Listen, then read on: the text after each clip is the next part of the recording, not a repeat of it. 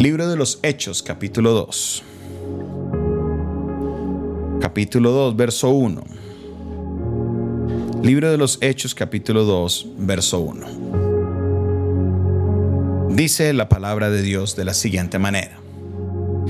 Cuando llegó el día de Pentecostés, estaban todos unánimes juntos, y de repente vino del cielo un estruendo como de un viento recio que soplaba, el cual llenó toda la casa donde estaban sentados, y se les aparecieron lenguas repartidas como de fuego, asentándose sobre cada uno de ellos.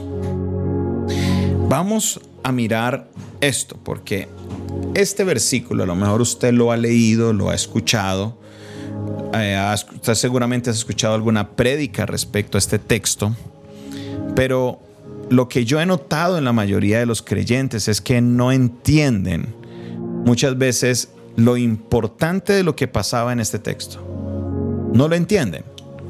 ¿Por qué razón? Porque este era el marco, era el sello del inicio de una nueva era con la iglesia. Era el sello de una nueva temporada para la iglesia. Era la marca que hacía falta, era la confirmación de una palabra que Jesús había dado para la nueva iglesia de Jesucristo. Jesús había prometido desde el inicio, les dijo, Juan les bautizó con agua, pero el Espíritu Santo les bautizará o serán ustedes bautizados con Espíritu Santo y fuego. Entonces, la narrativa de Lucas, y yo creo que es muy importante que usted entienda esto, la Biblia no es escrita en capítulos ni versículos.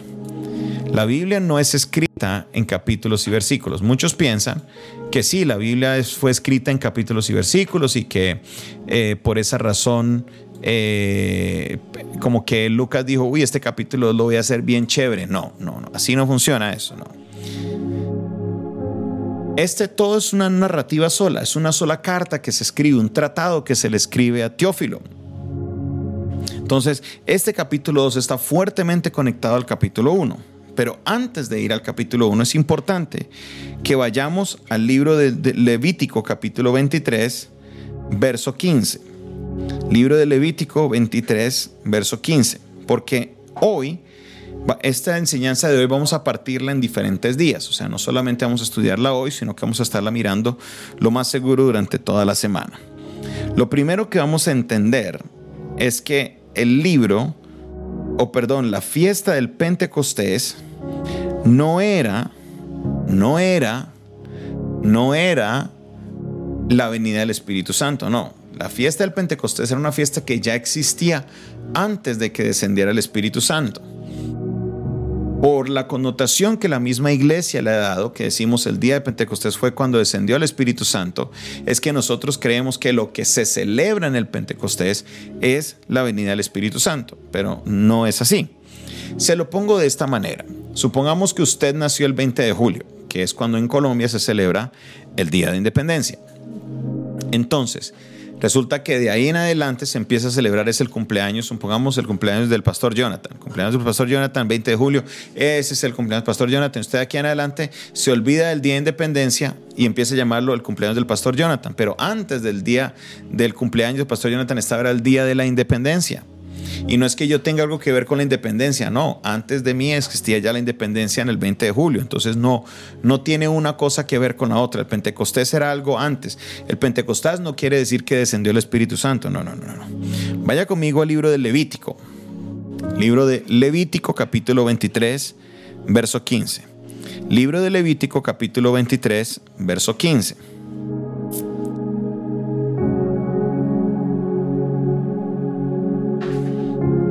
Levítico capítulo 23, verso 15. Espero que usted coja su Biblia. Yo aquí tengo la mía. Voy a sacarla y voy a leerla de aquí. Y espero que usted esté tomando apuntes. Recuerde que esto es importante no solamente leer, escuchar, sino también apuntar. Libro de Levítico, ya tengo el libro de Levítico acá. Capítulo 23 Verso 15. Yo normalmente leo mi Biblia en los medios electrónicos, pero también tengo mi Biblia física para leerla.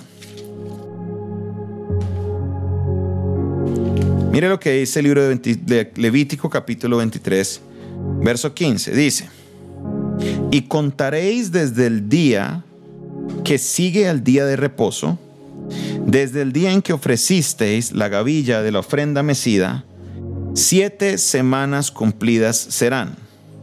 Hasta el día siguiente del séptimo día de reposo, contaréis cuántos días? 50 días. Mire la clave de lo que dice aquí. Contaréis cuántos días? 50 días. Entonces ofreceréis el nuevo grano a Jehová. Entonces ofreceréis qué? El nuevo grano a Jehová. De vuestras habitaciones traeréis dos panes para ofrenda mecida, que serán dos décimas de efa de flor de harina, cocidos con levadura, como primicias para Jehová. ¿Como qué? Como primicias para Jehová. Entonces, lo que empezamos a ver es que esta fiesta del Pentecostés se da en el marco de lo que se llama la fiesta de las primicias. ¿Qué es la fiesta de las primicias? La fiesta de las primicias era una fiesta donde dice el texto, se ofrecía el nuevo grano a Jehová. Estas fiestas, las tres fiestas del año que hay, tanto la fiesta de los eh, panes sin levadura, como la fiesta del Pentecostés, la fiesta de los primeros frutos o primicias, como la fiesta de los tabernáculos, estaba conectada directamente a las cosechas. Estaba conectada directamente a las cosechas para que se puedan llevar a la casa del Señor las ofrendas, para que se fueran a llevar a la casa del Señor de las cosechas esta fiesta de las primicias que mayoría de iglesias, incluyendo el Centro de Fe y Esperanza, la celebramos en enero, se celebra realmente es en el marco de la fiesta del Pentecostés, que por lo general se da hacia el final del mes de mayo o hacia inicios del mes de junio, hacia el final del mes de mayo o hacia el final del mes de junio exactamente 50 días después, o sea, 7 semanas y un día, 7 por 7, 49 y un día 50 después de la fiesta de la Pascua. 50 días desde la fiesta de los panes sin levadura se da la fiesta de los del Pentecostés, que también se da como la fiesta de las primicias, no que es que había un día, siempre se va a ver que las fiestas se daban, se marcaba un día y después de ese día venían siete días que eran los de celebración. Se marcaba con un día y luego siete días de la celebración. Entonces, por ejemplo, la primera fiesta tenía el día de la Pascua y venían siete días de celebración de los días del el pan sin levadura. Viene el día del Pentecostés y luego vienen siete días de celebración de la fiesta de primicias. Viene el día del Yom Kippur, que es el día de la expiación, y de ahí vienen siete días de las fiestas de los tabernáculos. Se nota cómo se dan las tres fiestas, se arranca con un día, que por lo general es un día de reflexión, un día de, de pensar en la palabra de Dios, y luego se marcaba con siete días más de fiesta. Un día marcaba siete días de fiesta. ¿Están entendiendo? Es muy importante que comprendamos esto, que desde la ley de Moisés estaba marcado así. Un día de reflexión, siete días de fiesta. Un día de reflexión, siete días de fiesta. Entonces, en este caso, que es la fiesta de, el, de la fiesta de las primicias, se empezaba con la fiesta, con el día del Pentecostés. Por eso Hechos capítulo 2 dice, y en el día del Pentecostés, Llegado el día del Pentecostés. Llegado el día de Pentecostés. ¿Qué nos dice el capítulo 2? Vamos a leerlo de nuevo. Por acá vamos a utilizar la Biblia física y dice, y cuando llegó el día de Pentecostés, en otras palabras, el inicio de las fiestas de primicia, pastor. Entonces, ¿por qué la iglesia celebra las fiestas de primicia en enero? Porque, como ustedes leyeron en Levítico capítulo 23, verso 15, la idea de la celebración de las primicias era que se llevara el grano nuevo, el fruto nuevo del año. La cosecha del año, de la cosecha del año se debía llevar lo primero para el Señor. Obviamente nosotros no cosechamos lo primero del año en junio. No lo cosechamos. Nosotros cosechamos lo primero del año en enero. Por esa razón, la iglesia, entendiendo el propósito de estas fiestas, celebramos la fiesta de las primicias, es en enero. ¿Por qué? Porque en enero queremos darle nuestras primicias al Señor. ¿Qué es obligatorio darlos? Claro que no, nada es obligatorio, nadie le va a colocar una pistola en la cabeza y si lo hacen, cuidado. Nosotros damos las primicias porque somos agradecidos con Dios y queremos darle lo mejor, lo mejor de nuestra vida, lo mejor de nuestra, de nuestra familia, lo mejor de todo, porque es que Dios ha sido bueno conmigo. ¿Cuántos dicen en esta hora, Dios ha sido bueno conmigo? Pues como Dios ha sido tan bueno conmigo, ¿por qué no agradecerle? ¿Por qué no darle lo mejor a Él? ¿Por qué no darle de lo que Él nos ha dado un, lo primero del año? Lo primero del año se lo damos al Señor en agradecimiento porque Dios ha sido bueno. Entonces, llegado el día del Pentecostés, llegado el día del Pentecostés, llegado el día del Pentecostés, o sea, antes de que llegara el Espíritu Santo había un Pentecostés, sino que en este día de Pentecostés era una fiesta que la verdad no se sabe muy bien qué era lo que se celebraba en ese día justamente. La Pascua se sabía que se celebraba la salida del pueblo de Israel de Egipto. Se cree en algunos círculos judíos, porque recuerde que esos son fiestas judaicas, que el día del Pentecostés fue el día en que descendió la ley de Dios sobre Moisés. Cuando Moisés estaba en el monte Sinaí, que Moisés recibió los diez mandamientos de parte de Dios, es ahí, se cree, se cree que en ese día fue el día que Moisés recibió el Pentecostés y perdón, recibió la ley de Dios y por esa razón se celebra el Pentecostés en esa fecha. Que esa celebración es la celebración de uno decir, Dios le dio la ley a Moisés. Entonces, eh, suena muy interesante. ¿Por qué? Porque en Hechos capítulo 2 desciende también un nuevo set de instrucciones para los cristianos de la iglesia que se estaba fundando. Esto es un dato interesante, esto es un dato eh, que me llama mucho la atención. No está en la Biblia, en ninguna parte dice que Moisés eh, recibió la ley de Dios en el día del Pentecostés, pero en los círculos judíos, en algunos círculos judíos se cree que lo que se celebra es cuando descendió la ley de parte de Dios, los diez mandamientos, sobre Moisés. Así que, en ese día, 50 días después de la Pascua, recuerde muy bien este número, Recuerden ese número porque este número vamos a estarlo mirando durante toda esta semana la importancia de por qué tener ese número en cuenta de 50 días en la matemática de lo que se está de los eventos que están sucediendo porque esto marca, esto sella el inicio de la iglesia en una nueva temporada, donde el Espíritu Santo no iba solamente a visitar temporalmente a las personas, sino que iba a habitar en nosotros. Jesús lo dijo en Juan capítulo 16, que ya no estará solamente con vosotros, sino que estará en vosotros. No estará solamente con vosotros, sino que estará en vosotros. Por esa razón, el apóstol Pablo dice, ¿acaso no sabéis que vosotros sois templo del Espíritu Santo de Dios y que el Espíritu de Dios habita en vosotros?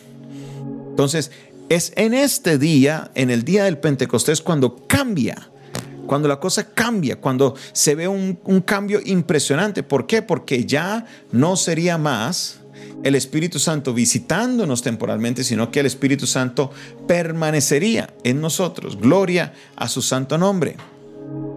Qué día tan importante, qué día tan impresionante. Entonces, todo lo que hemos leído en el capítulo 1, todo lo que hemos visto en el capítulo 1 es como una antesala, una cumbre, algo que llega a un punto cumbre en el capítulo 2 todo lo que usted lee de Lucas es como un preparativo para este capítulo 2. Lucas explica que Jesús se les apareció, que Jesús les dio unas instrucciones, que esperaran la promesa en Jerusalén. Jesús, eh, Lucas eh, narró de que estaban todos reunidos, entonces esperando la promesa. Todo estaba como que estaban preparando la escena y estaban ellos juntos, unánimes y orando. ¿Y qué pasó? De repente vino un estruendo del cielo algo que estremeció el lugar, el cumplimiento de la promesa. Estaremos viendo, como les dije, durante las siguientes semanas, durante los siguientes días, este evento tan importante, este evento tan maravilloso, este evento tan sobrenatural. el cual marcó la vida de la iglesia y también marcará su vida, porque usted, utilizando el lenguaje bíblico, necesita un Pentecostés en su vida, si no lo ha tenido ya. El Pentecostés es aquel día en el cual el Espíritu Santo desciende y habita en nosotros. Y todos necesitamos de parte de Dios de recibir el Espíritu Santo que habite en nosotros. Así que ese es el reto, esta es la invitación, esta es la necesidad que nosotros tenemos de asegurarnos nosotros que el Espíritu Santo descienda sobre nuestra vida si todavía no lo ha recibido. Así que vamos a estar mirando en los siguientes días cómo se dio esto y cómo nosotros podemos aprender para que así el Espíritu Santo de Dios no solamente habite en nosotros, sino que permanezca en nosotros. Porque como creyentes necesitamos al Espíritu Santo de Dios. Como cristianos, una de las cosas importantes de ser cristiano es que el Espíritu Santo habite en tu vida. Esto es el día de Pentecostés. Un día, una fiesta que ya existía previamente. Una fiesta que existía previamente con los días de Moisés y por eso habían tantos judíos de diferentes naciones, como usted ve en los siguientes versículos, como lo dice, eh, vamos allá al Hechos capítulo 2. Hechos capítulo 2. Verso 5.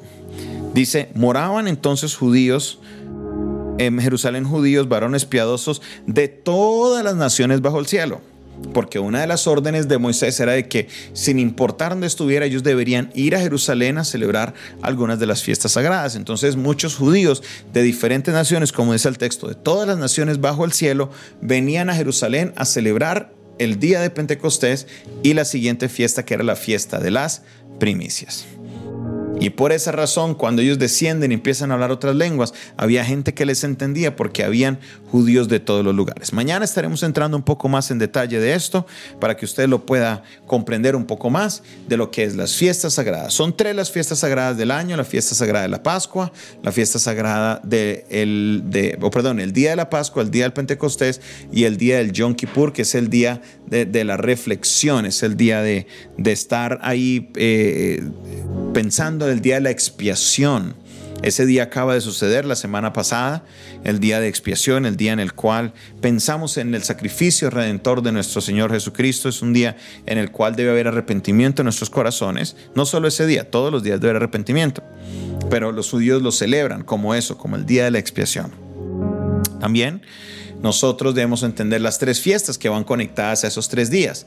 La Pascua da el inicio a la fiesta de los panes sin levadura el día del Pentecostés da inicio a la fiesta de las semanas o la fiesta de las primicias y el día del Yom Kippur el día de reflexión da inicio a lo que es el día de la fiesta o perdón, a la fiesta de los tabernáculos o a la Sukkah o Sukkot, que es la celebración de los tabernáculos. Si usted tiene alguna pregunta respecto a estos textos, no dude de contactarse con nosotros. Nosotros estamos para ayudar y responder sus preguntas. Queremos de que usted aprenda cada día más y más de la palabra. Oremos al Señor para concluir hoy esta primera parte de comprender qué era la fiesta del Pentecostés y la siguiente fiesta de las primicias y por qué la importancia de la separación que hay entre la Pascua, que es cuando muere Jesús, y el Pentecostés, que es cuando desciende el Espíritu Santo. El número clave es 50 días. Grábeselo aquí en la mente. ¿Cuántos días? 50 días. Padre Celestial, te doy la gloria, te doy la honra, porque tú, Dios, has sido bueno con nosotros. Bendecimos, Señor, este tiempo en el cual hemos estudiado tu palabra. Señor, ayúdanos a meditar, a tomar apunte, a leer la palabra, que cada día yo pueda aprender y comprender más y más de tu palabra, porque es el conocimiento de tu palabra el que me va a llevar a ser un hombre, una mujer de éxito. Te alabo, te exalto, te bendigo, te doy a ti, Señor, toda la gloria y toda la honra, te exalto porque tú eres Dios, bueno, maravilloso, poderoso, y para siempre es tu misericordia. Bendigo a cada uno de mis hermanos que se ha conectado el día de hoy. Sabemos, Dios, de que esta palabra permanecerá en ellos, y tú, Señor, les ayudarás para que ellos puedan cada día crecer en el conocimiento, Señor, de tu maravillosa palabra. En el nombre de Jesús, amén y amén. Se despide de ustedes su pastor y amigo Jonathan Castañeda. Esta es una producción del Departamento de Comunicaciones del Centro de Fe y Esperanza, la Iglesia de los Altares. Un consejo oportuno, en un momento de crisis.